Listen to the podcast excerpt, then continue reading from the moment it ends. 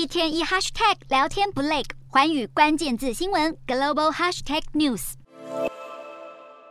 中国共产党二十大会议召开前夕，中国公安部二十八日宣布，已在历时超过三个月的百日行动中，成功破获多起刑案，逮捕大量嫌疑犯。中国公安部对外声称，今年六月底启动的百日行动，目标是打击犯罪和整顿治安。不过，外界质疑，北京当局企图透过这场大规模搜捕行动，来提高对异议人士的监控，铲除反对派势力，实际的目的是维护二十大期间的政权稳定。一名消息人士透露，被抓捕的嫌疑犯中有一大部分都是异议。人士或宗教团体，他们被以捣乱社会治安的罪名软禁或关押，甚至连在电话与网络上讨论维权的人都可能被公安带走。不止扩大搜捕，在二十大前，北京当局还把先前因为反政府立场而遭关押的人士抓出来审判。一名现年二十七岁的香港男子，曾在二零一七年因为在网络上发表文章，扬言炸毁解放军军营而被逮捕，时隔五年后，才在本月二十九日被法院判决有罪。外界专家认为，习近平近几年来一再的强调，中国共产党既是马克思主义的执政党，也是革命党。这意味着中国社会正在开倒车，恐怕在不久的将来，又能在各地见到毛泽东时期的革命党政治运动。